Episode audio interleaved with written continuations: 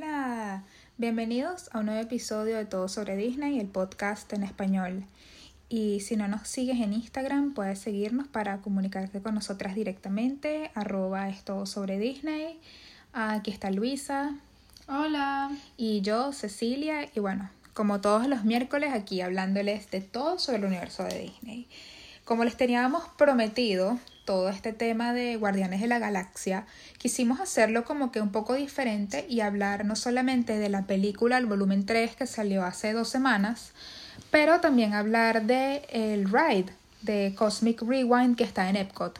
Todavía no vamos a hablar del de Disneyland porque queremos como que hacer unas cosas diferentes con el de Disneyland, pero queremos comentarles sobre este nuevo ride de Cosmic Rewind y el de la película volumen 3.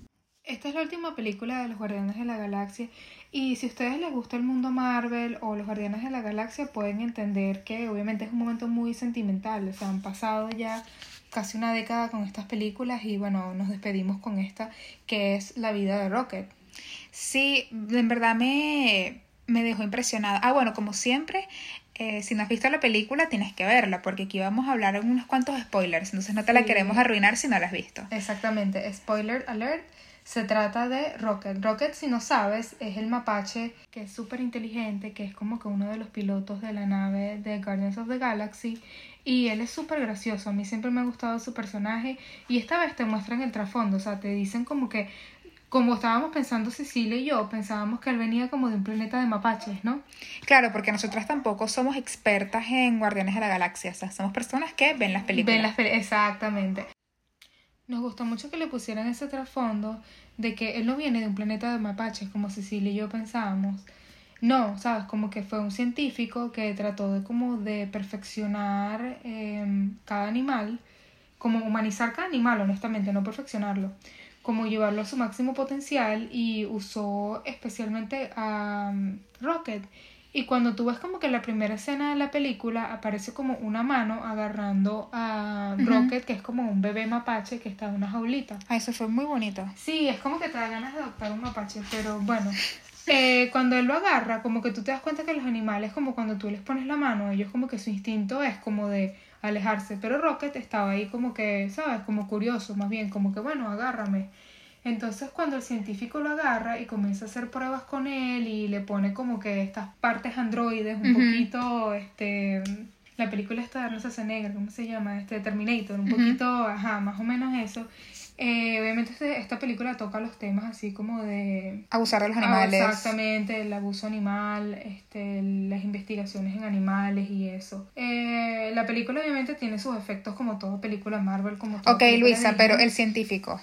Bueno, el científico, mira, yo tengo serias críticas con el científico porque el señor puede ser muy inteligente y todo lo que tú quieras o podrá ser este el high evolutionary. Sí, porque él es como que él creó su propia raza de gente y él como que creaba diferentes razas y cada vez él quería crear como que esa raza superior de gente este extremadamente perfecta, ¿no? Pero, ¿sabes? Él tiene un mal facelifting, como que tiene una, mal, una mala cirugía plástica. Para ahí. Exactamente. Este... A Luisa le dieron ganas de salir corriendo a colocarse retinol. Es horrible, horrible. Es como que, amigo, y no tienes pelo. O sea, es como que tú puedes este, crear este, otra gente, otras criaturas, este, una nueva raza, pero no, no puedes hacerte este implante pelo. Exacto. Así que bueno, severas críticas en esa cuestión. Me parece que este mm, Star Lord, yo ya estaba ya un poquito ya harta con el pana, con el cuento de Gamorra. Sabes que si, ay, Gamorra, te moriste, ay, este no sé qué cosa, ay. Chris hay, dice eso. Ajá, que hay otra Gamorra que, o sea, otra Zoe Saldana que no es tu Gamorra, pero que es de otro universo. Y siento que hay un poquito de abuso de universos Marvel ya, pero. Sí, bueno, es que también el tema de los universos está un poquito ya muy usado. Pero a mí me gusta que por lo menos las películas de las Guardianes de la Galaxia se caracterizan por dos cosas principales por el sentido del humor que me parece muy sassy, muy, muy bien, me gusta el sentido del humor. Y bueno, por obviamente la música setentosa, ochentosa, que obviamente es parte de Guardianes de la Galaxia, porque más o menos es de esa época. También que él se fue de la Tierra cuando... Cuando era como los 70, los 80 y él era un Exacto. Se entiende que esa sea su música, pues. Exactamente. Entonces como que toda esta película se trata de eso, se trata de el pasado de Rocket y de salvar a Rocket. ¿Tú sabes cuando están en esta nave o planet, mini planeta que tiene, que tiene forma de calavera que se llama Nowhere? Y, o sea, cuando comienza la película que todos están comiendo como una especie de raticas en... En palitos, on a stick, sí, en guau. palitos. Yo siento como que todo, esa, todo ese pequeño universo que estás viendo ahí, Marvel, de ese universo cinemático, yo Deberían siento como ponerlo en que... Eh, cerca de la atracción. Sí, porque... Porque me lo estoy imaginando, porque sabes que hay como una placita ahí y están unos baños ahí y está la atracción esa que antes era la atracción. Pueden de hacer ese pequeñito pueblo. Ellen DeGeneres. Ajá. Podrían hacer eso. Esa, me Y parece uno podría estar caminando con su ratica on a stick. Exactamente. No tiene que ser específicamente de una rata, pero tú. Totalmente, porque tú ves como que los snacks que ellos están comiendo, obviamente te da demasiada curiosidad, como que te los quieres comer. Y hay como demasiados sitios que me recordó mucho a Star Wars, ¿sabes? Eh, por lo menos a esos pueblos que iba eh, Mandalorian, ¿sabes? Como Sí. que tienen ese estilo de que están las letras en extraterrestre y parece que hay como que comida fusión Callejera. callejera thai, este, no sé, filipino, algo así bien interesante. Exacto. Em, ¿Qué te pareció el actor este Will Poulter que hizo del, del hombre dorado que busca a... Bueno, sabes que esos, ese, esa raza de gente también fue creada por el mismo creador de Rocket, ¿no? Pero obviamente como que ellos tienen superpoderes y son super y todo eso y al final de la película obviamente él termina siendo uno de los Guardians of the Galaxy. Que eso es muy importante decir, o sea, como que Guardians of the Galaxy no va a dejar de existir. Pero ya personajes de Guardians of the Galaxy como que se retiran. Es como los X-Men, que van evolucionando, van cambiando... Exactamente, como que van cambiando de, de, de personal, pero siguen existiendo. Exacto, de personal. Sí. bueno, eh, Ah, me encantó. Obviamente Mantis. Mantis fue graciosísima. O sea, me encantan todos los diálogos. Bueno, ella es uno de los personajes que decide como que no seguir con los Guardianes de la Galaxia y es perfectamente entendible porque ella primero era como que el lacayo de otro supervillano Ujú. y ahora ella siente como que ella va, yo necesito encontrar lo que Mantis quiere hacer. Y entonces ella como que toma su propio des- destino y me parece muy bien. Yo siento que mm, si tú eres una de esas personas que le dan tal vez como que asquito las texturas, eh, hay partes que son como, por ejemplo, tú sabes esa estructura que tiene el slime, que es como esas, esas estructuras gelatinosas. Sí. Hay un momento en el que todos los guardianes están en el planeta, en, no, en la nave, o el planeta donde está el High Evolutionary. Entonces empiezan a tocar cosas y son como cosas así muy viscosas. Y a mí personalmente yo soy de esas personas y yo como que veía a la gente tocando eso y me daba como que... Ah, sí, también cuando por lo menos van a buscar este la información de Rocket en esa nave, que es como que ese mini planeta que es como que todo está hecho como de tejidos humanos. Ajá, eso. Eso. todo eso, ajá, todo horrible. eso, sí, hay mucha gente que de repente no, no lo disfruta.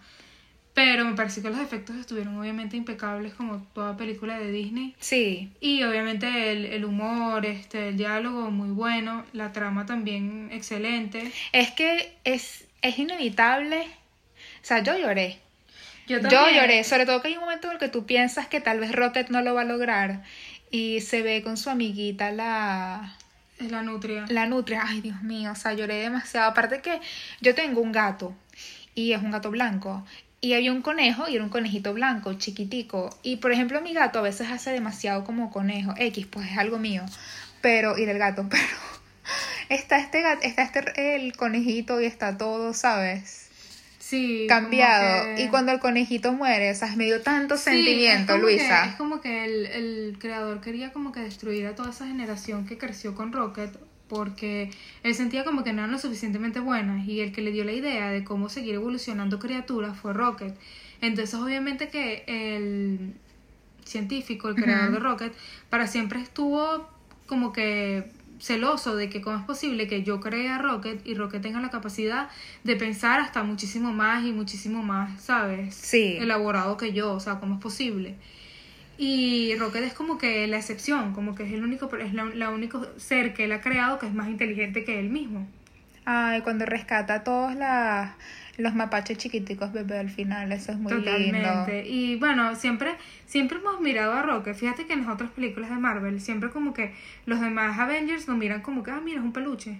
Como que habla. Sí, sí, sí. ¿Sabes? Como que siempre se burlan de esa parte de Rocket y realmente como que no sabíamos qué era Rocket, ¿sabes? Y ahora es como que, wow, entendemos, tiene su trasfondo. Entendemos, y me gustaría decir que esta película, para tener tanto talento de, de, de actores o ganadores de Oscar, o, o sea, hay demasiado talento en esta película. Por ejemplo, está Sylvester Stallone. Yo me sorprendí mucho cuando lo vi y me quedé como que, señor, haga más. Así que si hay un volumen 4, Sí, yo pongan que más Sylvester de... Stallone de repente él nada más quiere salir en un mundo Marvel, quiere seguir actuando y me parece muy bien, pero el personaje de él apareció que sí, cinco segundos. Y Am Groot, yo lo siento mucho, pues yo siento que Mira, o te gusta o no te o no gusta. te gusta, totalmente. Yo siento como que o hace clic en ti como hace Baby Yoda. Yoda, Y le Grogu. Es que Grogu ¿O no? o Baby Yoda es feíto, pero su personalidad, todo, te de repente enamora. porque sabes que el Grogu que está en esta película no es el mismo Grogu bebé. Exacto, ya está. No es, o sea, ya es como un como- Grogu más, vamos a decir, primer año de la universidad. No, porque sabes que ellos son de la misma raza, o sea, son de la misma familia este, de árboles, pero no son el mismo árbol. Claro, claro, claro. Entonces como que el Grogu que tuviste bebé no es este Grogu que tú ves ahora.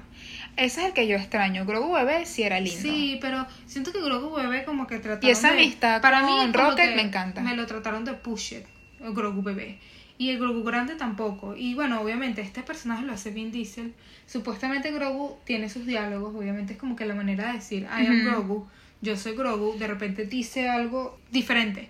Pero no sé, no, no es lo mío, creo que no, no lo entiendo. Para terminar, me encanta Nebula también. O sea, siento como que es una. La actriz que hace de Nebula es muy comprometida porque ella hasta se afeitó la cabeza. Entonces es como que, señora, está muy bien. Y lo hizo excelente, pues. Sí, O a mí sea, me gusta mucho esa amistad, como que esa, esa relación Todos esos efectos de cuando entre le. Gamora y, y Nebula. Sí. como que se ve que, o sea, es como que ella puede olvidar de que Chris Pratt es su esposo, su novio en la otra, sabes, como que puede no, no, no volver a tener la misma conexión, pero es como que tu hermana es tu hermana en cualquier dimensión. Ah. Exactamente. en No lo había visto así, pero es cierto. En cualquier universo tu hermana es tu hermana, ¿sabes? Por eso es que ellos Exacto. siguen teniendo la relación y no ella no tiene la relación con Chris Pratt, porque Chris Pratt es como que su novio. Exacto. Y más bien, como que si tú ves en todos los universos, el único universo donde Gamora estaba con Chris Pratt era el universo de Chris Pratt, que estaba este ese universo. Este universo. Exacto, como que en, en más ningún otro universo ella está con él. Sí, pero ya siento como que él tiene que superarlo y dedicarse a su abuelito en la tierra. Bueno, no es a su abuelito, porque acuérdate que cuando él regresa, él dice, bueno, voy a la, voy a la tierra porque lo único que yo me acuerdo es que mi papá seguía vivo. Y él va y ve a su papá y así termina la película. Y me gustó mucho la canción del final, la de um, Dog Days Are Over. También muy bueno, me parece que es una canción que combina con todo, obviamente con esa escenografía fabulosa de Del este, espacio. Como dice. No, no voy a cantar, no sé cantar, pero es como Ok. Luisa No. tiene pena. Ok, pero si le dicen a Luisa un comentario, canta Luisa, capaz se anima y lo hace. Bueno, comentarios finales, amiga. Tenemos que hablar de la atracción porque no hemos hablado de la atracción y es muy fiel a la película. Bueno, es que es fuerte. Sí. O sea, es muy rápida. Sí, si no disfrutas por lo menos las eh, montañas rusas, si no disfrutas por lo menos este... La mí- velocidad, que te echen para atrás, A que no me te gusta por lo vayan para los lados. en las montañas rusas cuando te echan para atrás. Es como que me da demasiado miedo. Como cuando en la montaña rusa todo va para atrás y, y tú estás yendo para atrás a una velocidad que es como que, ay no, qué miedo. Exacto. Esta atracción se llama eh, Guardians of the Galaxy Cosmic Rewind y es una montaña rusa, entonces... Si de repente no disfrutas las montañas rusas, de repente lo mejor para ti sea ir a la tienda de recuerditos y esperar a tus amigos cuando regresen y te cuenten.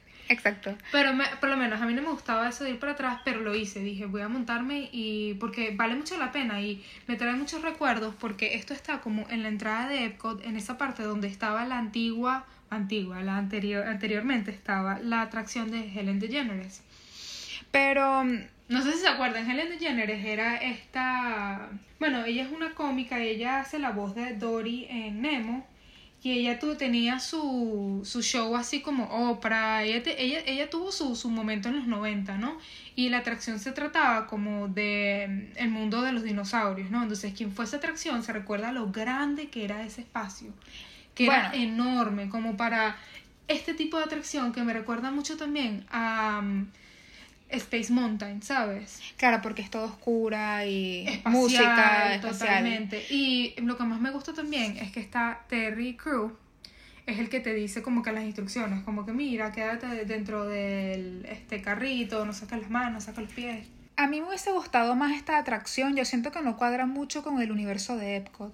O sea, entiendo que Epcot en general es como que spaceship y cosas del espacio, pero como está tan tematizada justamente en Guardianes de la Galaxia y no el espacio como tal, el real espacio, es como que me hubiese gustado más verla tal vez en Hollywood Studios. Bueno, acuérdate que está en una parte de Epcot que es como que de innovación, de este, justamente de eso, pues como de, como tú dices, pues como del espacio. de Pero sí quiero ver la expansión. Como que sí quiero ver es que eh, expandan este universo de Guardianes de la Galaxia. Se lo merece así como Star Wars. se merece su rinconcito porque por lo menos yo no yo o sea yo no soy muy fanática de Marvel y siento que esta película de Marvel eh, Guardianes de la Galaxia es como que es el punto medio entre Disney y Marvel ¿me entiendes? Claro, y también en justamente en Disney California Adventure está el, el Avenger Campus.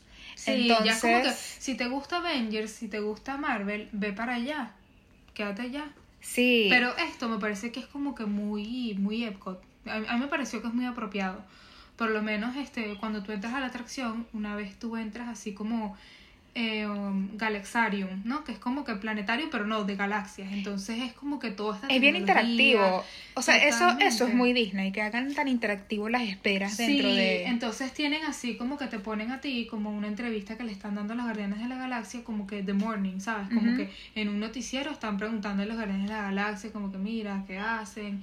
Y como que es muy interactiva, por lo menos cuando uno tiene que hacer la fila, que es una fila bastante larga porque es una atracción relativamente nueva. Pero hay muchos efectos durante la espera. O sea, está que sí, la maqueta de la ciudad de Sandar, eh, sale Gamorra, salen los guardianes, es todo así como...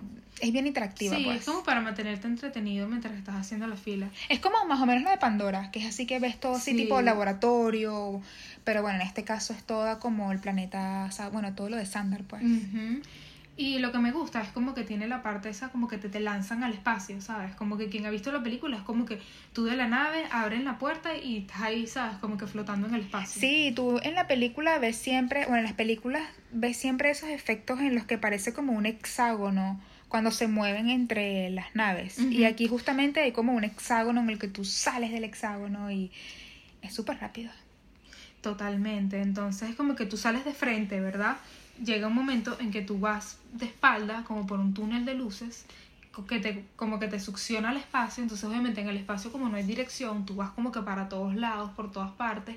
Mientras suena esta música, obviamente, setentosa, ochentosa de rock, que obviamente es parte y característica de. Pero también me gusta que como siempre cambian las canciones, tú es como si estuvieras Es una experiencia diferente cada vez que te montas. O sea, por lo No es menos lo cuando mismo. yo me monté con Cecilia, estaban poniendo eh, One Way or Another de Blondie. Ok, ¿cómo dices? One Way. Ahora or sí. another. Pero bueno, también ponen September de Fire. Earth, Earth, Wind and with Fire. Pero yo siento que por más que a tus hijos eh, les guste mm, Guardianes de la Galaxia y sea emocionante, el universo Marvel, todo eso, también son niños pequeños. Entonces como que... Sigue siendo una atracción de alto impacto. Sí, Sí, como que aparte que es muy oscura y a lo mejor ellos no están esperando como que lo que va a pasar, en verdad hay ruidos muy fuertes durante hasta en la espera. Si yo fuera por lo menos un padre que va a llevar a sus hijos, yo haría esto. Primero los montaría en Space Mountain y vería cuál es la reacción, porque Space Mountain a la hora de la verdad no es una atracción tan, tan eh, de impacto como esta. Entonces, si por menos ellos lo disfrutan o lo aguantan o, oh, bueno, está bien, bueno, los llevo a la la Claro, porque la idea no es que estén llorando o se asusten o no lo puedan disfrutar. Aparte que una de las cosas que Disney todavía no ha podido tal vez resolver con esta atracción, y es lo mismo que ocurre con la de Tron, es que todo depende de las filas virtuales. Entonces tienes que, hay dos filas virtuales, en la mañana a las 7 y otra a la 1, que los llaman boarding groups. Si no lograste que si toda tu familia y tú estuviesen en ese boarding group, tienes otro chance a la una, después de la mañana. Pero imagínate haber invertido todo ese tiempo en, en tal vez conseguir esa reserva y no poder montarte, porque esto no es como las otras atracciones que puedes hacer fila y ya cuando quieras. No, esta tienes que tener un boarding group. Entonces, todo ese trabajo, así como Rise of the Resistance, para que de repente estos sonidos o todo esto sea tan fuerte que tal vez los niños no lo disfruten y mira, o sea, pudieron haber hecho otra cosa como montarse en la atracción de Frozen otra sí, vez. y yo creo que por eso va lo que tú decías anteriormente, que por lo menos podrían decorar esa zona, que es una zona bastante grande de Epcot, como de mm, Nowhere, y podrían vender que si los snacks o la tienda ya de, de la, Claro. tienda, la tienda de recuerditos ya es buena, lo suficiente como para que tú digas no necesito montarme en la atracción. Para, si, si disfrutas y estás viajando con niños. Unos datos así súper chéveres al final es que esta atracción, bueno, este esto de Cosmic Rewind costó tal vez aproximadamente 500 millones de dólares en hacerse. Ah, dura 3 minutos con 20. Entonces, ¿sabes? Si dice algún día que hay una espera de una hora para montarse, es como que ya va a esperar una espera, una hora para montarse 3 minutos. Mm, ¿Vale la pena? Mm, ¿Puedo hacer otras cosas Bueno, en Epcot? Pero Mm. exactamente, siempre, siempre hay cosas que hacer en Epcot. O sea, tienes que pararte a pensar que Epcot de repente es un parque más como para caminar, ver, disfrutar, que tiene muy pocas atracciones comparadas con los otros parques. Exacto. Y también son 97 kilómetros o llega a 60 millas por hora, que uno podría decir que en un carro, ok, no es muy rápido, pero acuérdate que tú vas en unos carritos que están sin techo, entonces es rápido. Es rápido. Y son 2.000 rides eh, que ocurren por hora, entonces va rápido pues. Y vale la pena. Vale la pena, yo creo que si eres todo, no sé. Si eres verdaderamente fanático de, De las montañas rusas, y sí. de Guardianes de la Galaxia. Si te sí. encanta eso, ir para atrás, ir rápido, ir en un circulito que te sorprendan, porque esta tecnología que tiene esta montaña rusa es que tú sabes, por ejemplo, mm, las montañas rusas normales son como que carrito delante de carrito, delante de carrito, y todos estamos haciendo lo que está haciendo el carrito de adelante. Esta no. Esta tiene como que una tecnología en la cual el propio carrito en el que estás puede girar 360 en su propio eje. Entonces tú puedes ir para atrás mientras la persona que está adelante tuyo puede estar yendo como que Sí. viéndote. O sea, Eso es todo va a depender de dónde giras. Sí, bueno, obviamente le quieren dar ese efecto que es más, más efecto de espacio, pues más efecto de caos, más efecto Sí. como que en la galaxia le está abierta y tú estás ahí flotando a donde sea, pues. Eso también me gusta mucho, me parece que es como que va con el tema de, de la galaxia. Pero no es para todo el mundo. Yo siento que de repente si no te estás esperando eso es como muy desagradable. Es fuerte, pero bueno, ya te lo contamos y ya nos contarás cómo te fue. Entonces esperamos que hayas disfrutado de este episodio de Guardianes de la Galaxia. Me encanta Mantis, Nebula Y Rocket, Ay. Rocket. Rocket quedó como el líder. Sí, eh, Rocket siempre va a ser Guardians of the Galaxy. Creo que es el único que va a decir como que bueno, aquí sigo. Él, él y Groot. Él y bueno, sí, Gru. Bueno, entonces nos vemos en el parque. Bye.